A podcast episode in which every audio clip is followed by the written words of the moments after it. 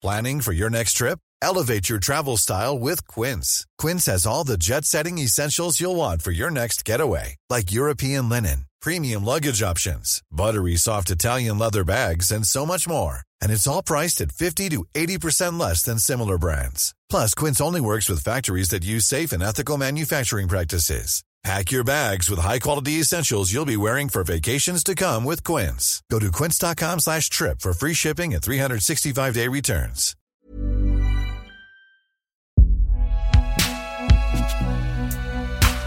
Fabriqué par Binge Audio. Salut, c'est Thomas Rozak. En ces temps d'incertitude, il est bon de pouvoir se raccrocher à quelques valeurs sûres. Par exemple, le fait que pandémie ou pas, la fin des vacances scolaires soit synonyme de la ressortie du placard du fantasme tenace et ancestral que les personnes bénéficiant de l'allocation de rentrée s'en servent, non pas pour acquérir des cahiers et autres fournitures scolaires pour leurs bambins, mais bien pour se payer des écrans plats, des chaussures de marque et des téléphones dernier cri. Outre le fait que cette affirmation soit à peu près aussi fausse que stupide, elle est surtout l'illustration de l'impossibilité de se débarrasser de l'idée reçue selon laquelle les pauvres, puisque c'est d'eux qu'il s'agit, sont incapables de gérer un budget. C'est d'ailleurs bien pour ça qu'ils sont pauvres, parce que sinon, eh ben, ils seraient riches, c'est évident. Plus globalement, ça devrait nous interroger. Pourquoi est-ce qu'on, on en tant que société, déteste les pauvres? C'est la question qui est au cœur de nos trois prochains épisodes, signés Maël Diallo et Solène Moulin, trois épisodes qui forment une série qu'on a baptisée Salaud de pauvres. Bienvenue dans Programme B.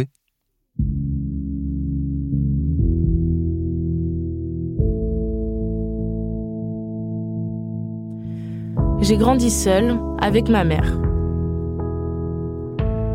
Elle est enseignante et gagne un bon salaire, assez pour qu'on n'ait jamais manqué de rien. On avait une jolie maison, on faisait les courses au supermarché discount pour faire des économies, et je faisais du sport après l'école. Une vie de classe moyenne tout à fait classique. Bon, après, même si on n'était pas précaire, on pouvait pas tout se permettre, et je me rappelle que j'avais honte de mes biscuits discount et de mes vêtements de seconde main à l'école. Je voulais pas qu'on me prenne pour une pauvre.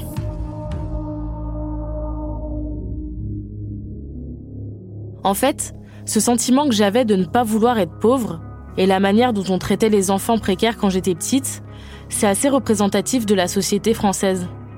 Dans notre pays, on a construit tout un système visant à discriminer les personnes en situation de grande précarité, et ça commence dès l'enfance, avec les préjugés qu'on récupère de nos parents et qu'on répète à l'école. Puis ça remonte jusque dans les sphères politiques et économiques, où on entend que si les pauvres sont pauvres, c'est pas de la faute du système, mais dès le même.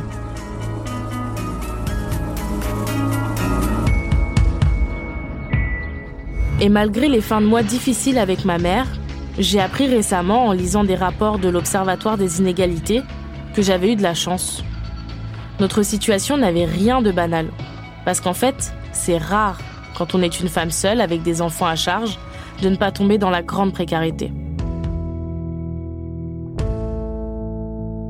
C'est en repensant à mon enfance que j'ai commencé à me poser la question qui sera le cœur de cette série. Qu'est-ce que ça veut dire être pauvre en France en 2021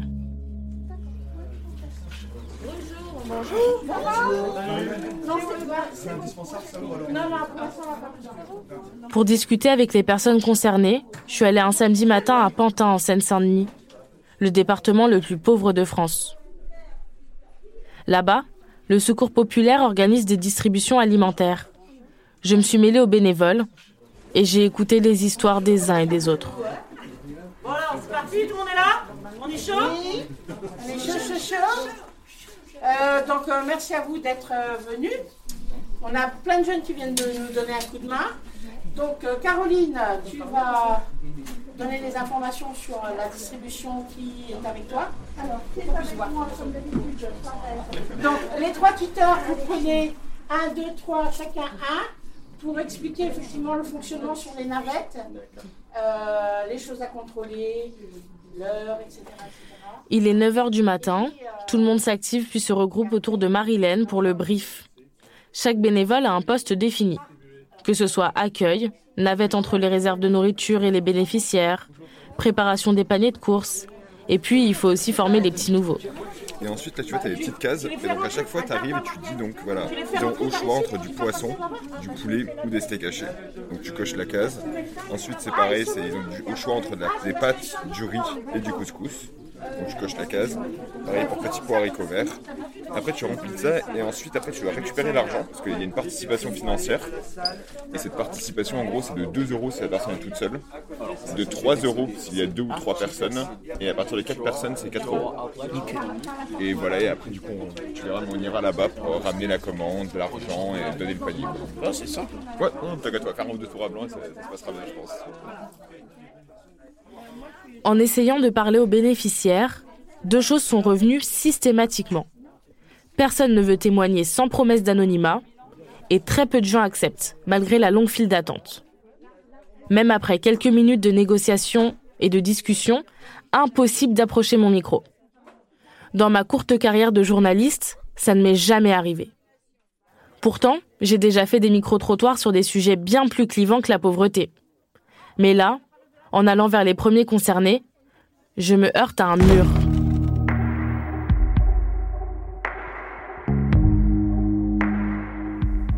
Je me rappelle de la peur que j'avais quand j'étais petite qu'on me prenne pour une pauvre. Et je me dis que les gens ici, ils doivent ressentir la même chose. La honte. Pourtant, il n'y a pas de honte à demander de l'aide quand on est dans le besoin. Mais en France, être pauvre, c'est aussi se retrouver face à des préjugés. Des préjugés qui ont un nom depuis 2016. La pauvrophobie.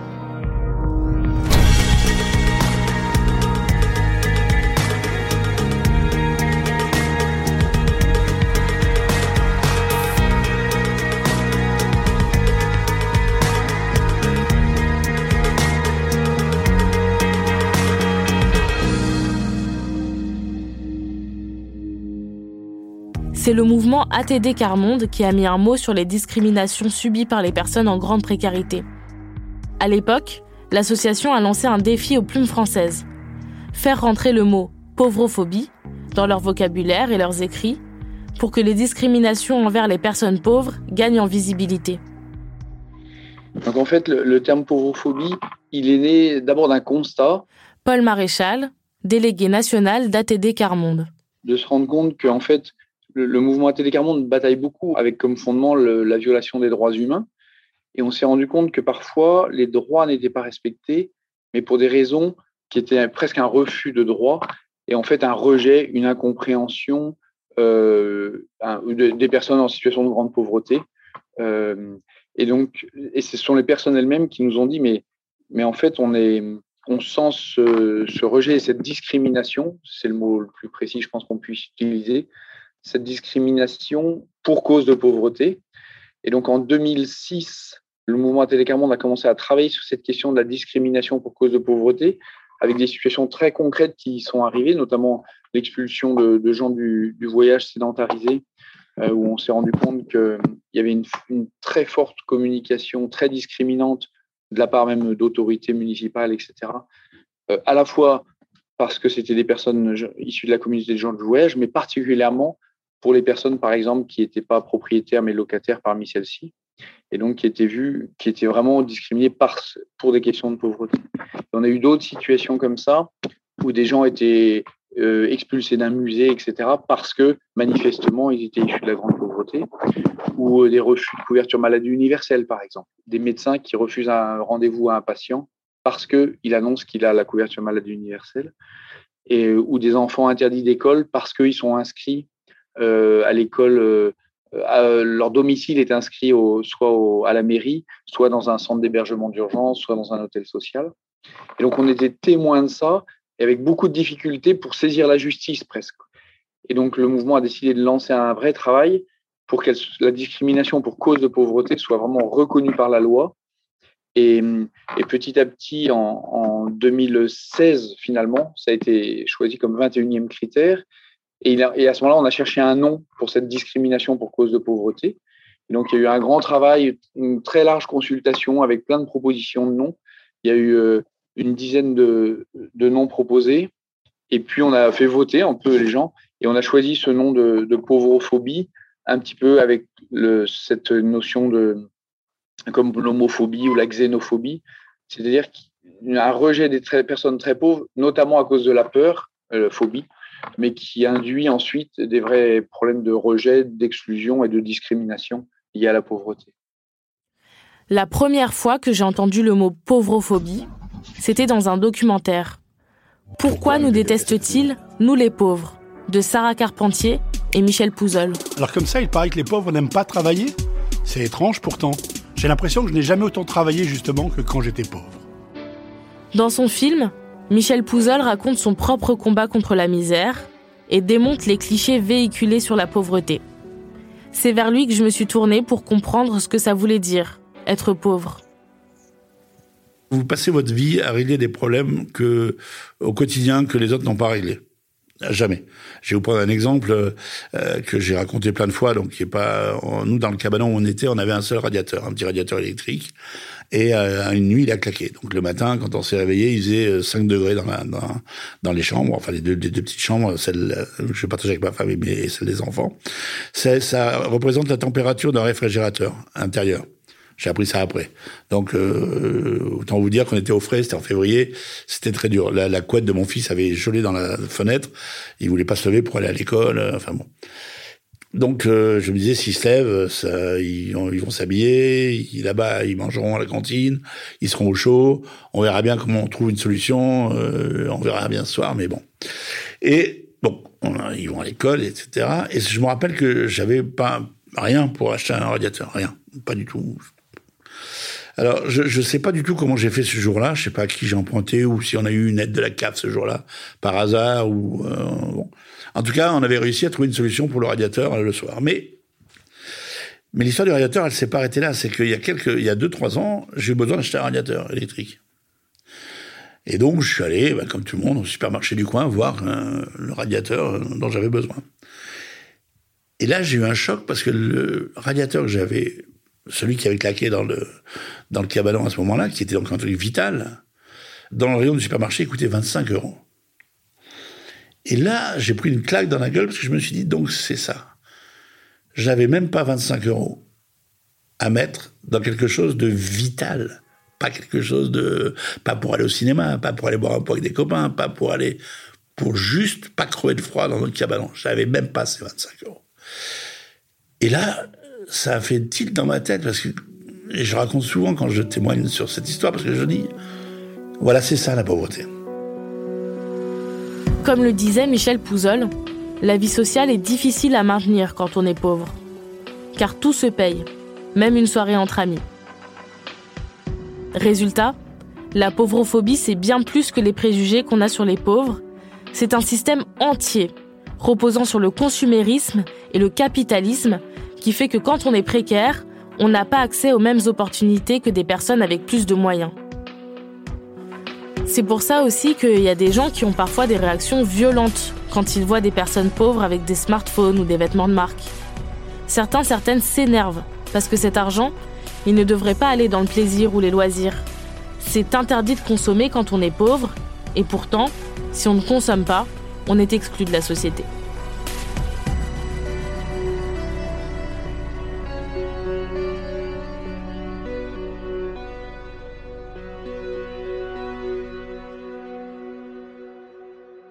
Alors, il y, a plusieurs éléments. Euh, il y a effectivement euh, une intimation de se foutre à la masse, de participer à la société. On vit dans une société de consommation à laquelle appartenir à la société et participer, c'est consommer. Denis Colombi, sociologue et auteur de Où va l'argent des pauvres? Fantasmes politiques, réalité sociologique. On a des personnes qui ont envie de faire partie de la société, qui ont envie de s'intégrer, qui ont envie d'avoir une vie comme les autres, ils ne sont pas simplement envie d'être pauvres. Et euh, à un certain moment, oui, ils vont consommer, ils vont acheter par exemple des vêtements à la mode, notamment pour les SAFA, euh, parfois pour les protéger simplement de la pauvreté, de ces choses c'est-à-dire il y a des formes, tu as, les collèges, tu as les écoles, tu as les lycées, des formes de harcèlement, de, te, violence vis-à-vis des personnes qui n'ont pas tes vêtements à la mode, qui n'ont pas de smartphone, etc., de moquerie, de choses comme ça. Les parents veulent la protéger, sont prêts à faire, euh, à faire tes efforts à, ce sens-là. D'autre part, il y a aussi le fait que euh, ben, lorsqu'on est, on est, on est pauvre, on est obligé de se priver de beaucoup de choses. tu as une société qui, au contraire, nous incite à permanence à consommer, à acheter et à avoir tes choses. Et à un moment donné, on peut se dire simplement que, euh, par exemple, se payer un, produit euh, dont on n'a pas absolument besoin, finalement, tu as ton pauvre, qu'est-ce que ça va chercher à ma situation que je traque ou que je ne traque pas? Euh, Si de toute façon, même à économie ça, il faut se rappeler que il y a des budgets qui sont, qui sont particulièrement petits. Pour les 10% de la population les plus pauvres, à France, une fois qu'on a payé le loyer, le logement, euh, l'électricité, les assurances, etc., les TPAS prêts à acheter, on peut pas éviter. Et les TPAS essentiels, l'alimentation, des choses comme ça. Il reste à moyenne, et c'est une moyenne, toi, il y a des personnes qui vivent avec moi, il reste à moyenne 80 euros euh, pour les 10% les plus pauvres. 80 euros pour l'épargne, les loisirs, l'habillement et euh, quelques autres éléments comme ça, mais, mais, mais, mais vraiment pas de chose même à ça, l'hypothèse que vous mettiez de côté ces 80 euros, que vous épargnez l'intégralité de votre reste à vivre, de, ce qui reste sur, vos revenus, bah, au bout d'un an, au bout de ça, vous serez peut-être de quoi payer un mois de loyer supplémentaire, deux mois de loyer supplémentaire, pas de rachat. Ça vous sortira pas de la pauvreté. Donc à partir de ce moment-là, on peut comprendre que bon, bah, finalement, c'est 80 euros. Il faut peut-être mieux que euh, je m'achète une paire de baskets qui me fait à vie. Il vaut mieux que je m'achète un abonnement pour euh, tes matchs de foot. Il faut peut-être mieux que je me paye un petit resto quelque chose comme ça ça me permettra de tenir bon face à la pauvreté, face à une situation de privation, face à une situation où je dois sans cesse me dire non à moi-même et parfois dire non à ma famille, à mes safas ou des choses comme ça. Ça me permettra de tenir.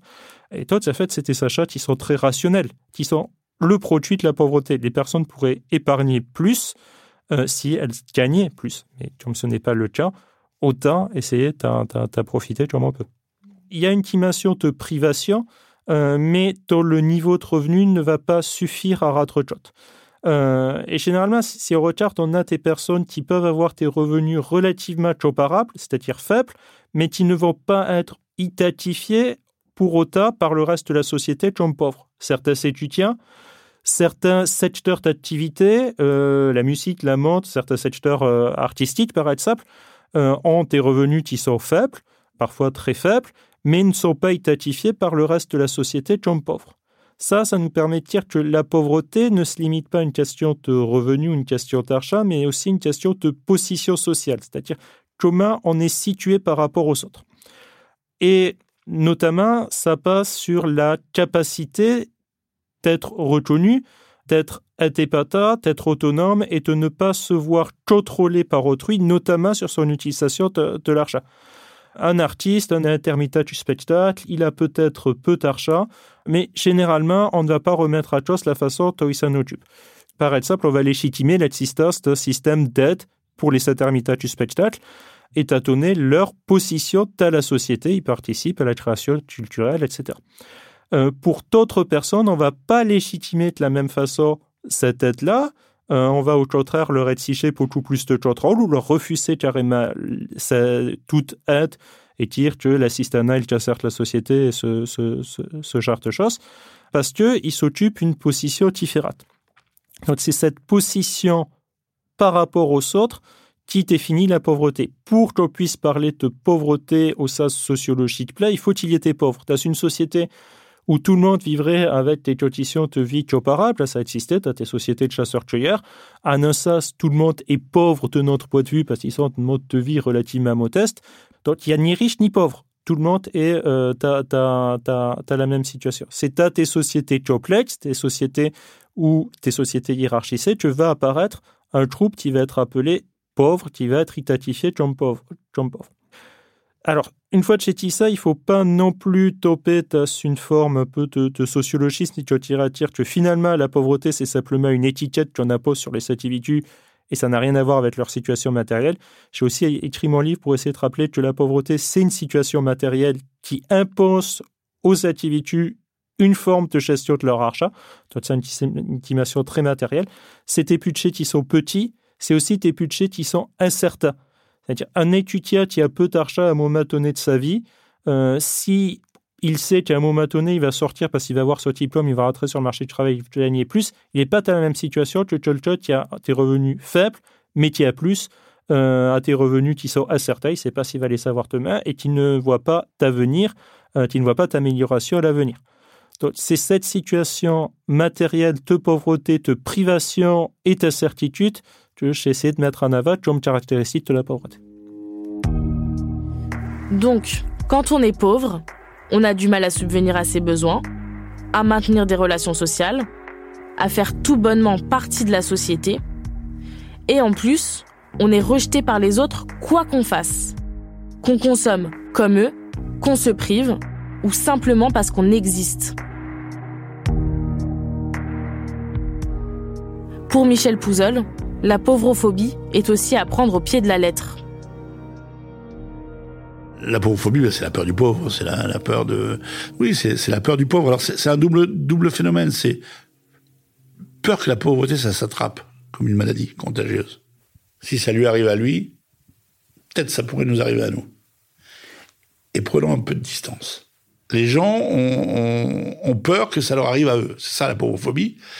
Puis, il y a aussi, après, mais c'est plus minoritaire, je pense, un regard, euh, un regard sur l'autre qui est de moins en moins bienveillant dans notre société.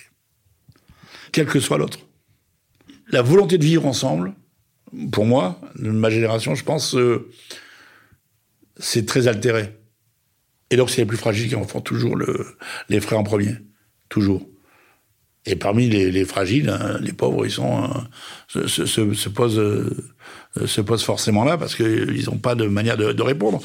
Moi, je, je, vois toutes les histoires se ressemblent pas et toutes elles se ressemblent en même temps. Moi, j'ai beaucoup travaillé avec plein d'associations, j'ai plein d'amis. Enfin, je reste, j'essaie de mener le combat avec eux.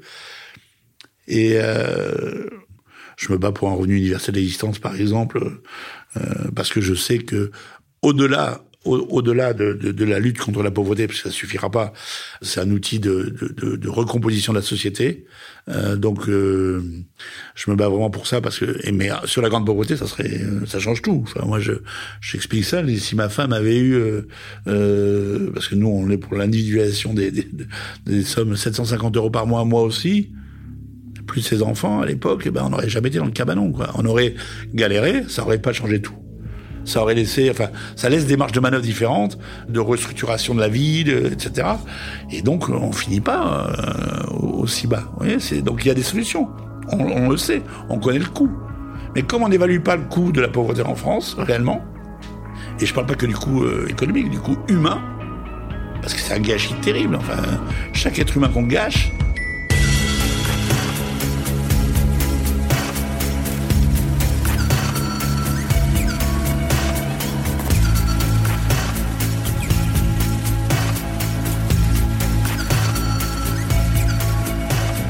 La pauvreté comme une maladie que l'on peut attraper si on est trop proche des pauvres. Ça expliquerait pourquoi certains, certaines préfèrent garder leur distance, fermer les yeux devant la précarité. Mais à trop fermer les yeux, on finit par les oublier, les victimes de la pauvreté. Pourtant, pour lutter contre ces effets, il faut la connaître de près, de l'intérieur, lui consacrer des études et des rapports. Dans le deuxième épisode, on s'intéressera au profil des personnes précaires, s'il y en a un, et à la manière dont tout un tas de caractéristiques, mêlées à du déterminisme, peuvent mener à la pauvreté.